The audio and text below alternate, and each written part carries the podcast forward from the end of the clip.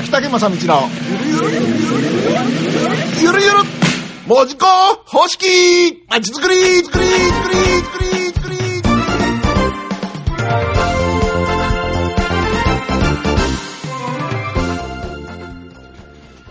はい、えー、6時になりましたらこの時間は秋竹正道のゆるゆるまちづくりということで文字工方式文字工メソッドと言われます、クラウド型まちづくりっていうのをお伝えしております、はい。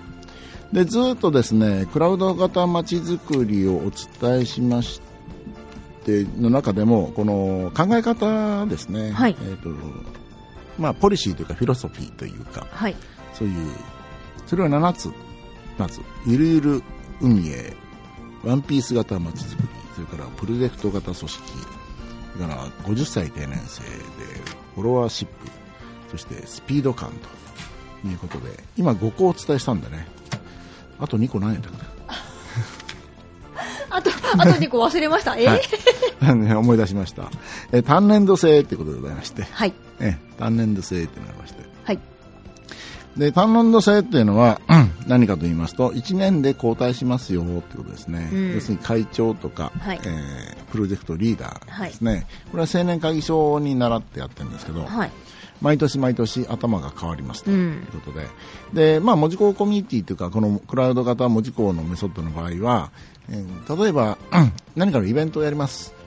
ラーメンイベントやったとしましょうと。そしたら、第1回、第2回、第3回、第4回って続けるわけですけど、はいそれが年度ごとに、えー実行委員長を変えますということです。で、まあ、これはなぜかと言いますと、えー実行委員長をすることが一番、えーリーダーを育てるのに手っ取り早いということなんですね。うん。うん。で前年の人がまた次の人におししっかり教えるとうんうん引き継ぐという形で、何しろこの実行委員長と頭になればですねやっぱみんなが動いてくれなきゃ困るし、うん。それから、えーいろんな書類例えば行政関係のこの土地場所会場借りますって言っても、はい書類出さなきゃいけないね、はい。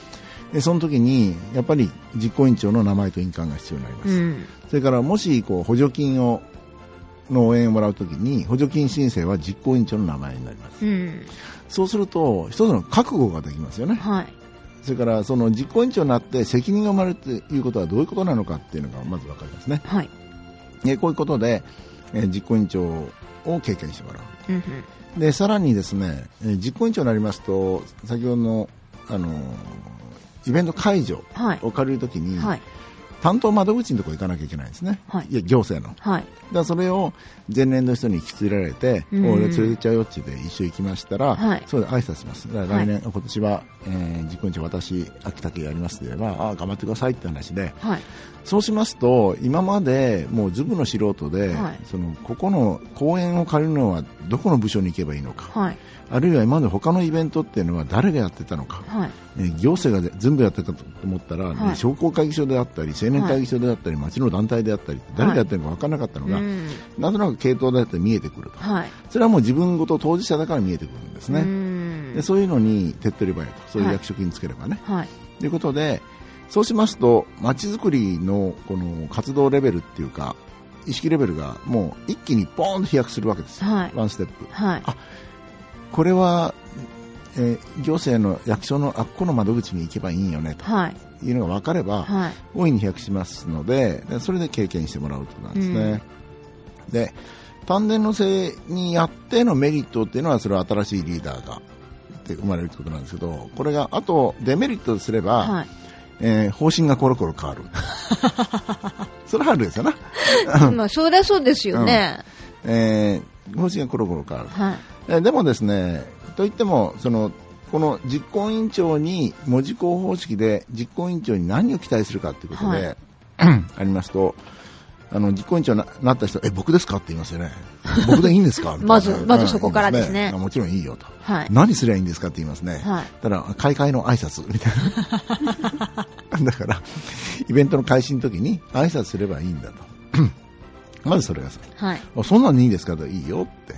それから、えーイベント中はしっかりと、えー場所を離れないよううんに、誰でも声をかけるようにそこにいてちょうだいということですよね。はい。で、何のためにいるかというと、クレームた、クレーム対に策ですか？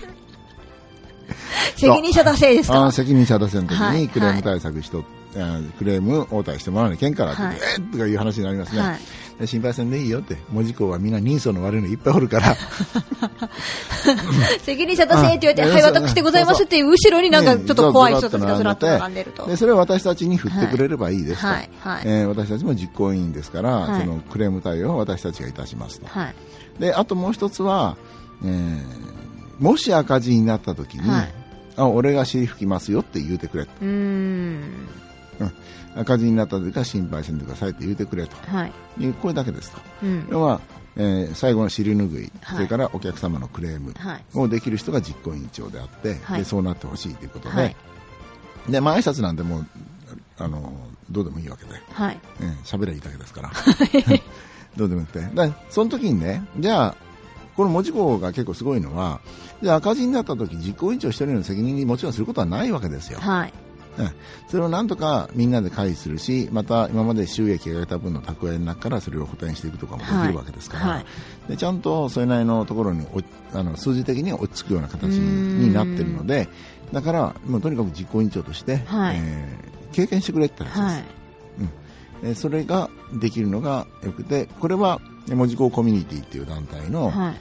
えー住んでよし訪れてよしのまちづくりとともに、えーリーダーの育成という方針がありますから、このリーダーをとにかく育成する。はい。その仕組みになってですね。はい。これは超おすすめです。ほう。あのーどうしてもですね、いやーかいあの実行委員長はどこどこ会社の誰々に任せなきゃとあかね、でしょ、はいはい。受けてくれるやろうかみたいなね、はいはい。ええでそんなことばかりが多いんああ、そうでしょう世の中ね。じゃは。ないくて、やっぱ若い子たちを育てたいと思うなら、はいそういうふうな矢面に立ってもらうことをしてもらった方がいいんじゃないですかってはい話ですね。はい。えーということで、文字工コミュニティじゃなくて、えー文字工方式、はい。えークラウド型まちづくり、えーポリシーの第6番目、はい。単年度制ということで、はい実行委員長をコロコロ変えると。コロ、コロコロ変える。ははいい。ということで、リーダーが、もう、リーダーの大量生産、マニュファクチャーですね。大量生産なんです、ね。産業革命ですよ。す ごいですね、うんそこに産業革命が起こるんですか？産業革命が起きるまあリーダー、リーダー大量生産っていうね、はいこれは文字工のやり方だということで、はい、えーご参考になればと思います。今日はこの辺りで、秋竹正道のゆるゆるまちづくりでした。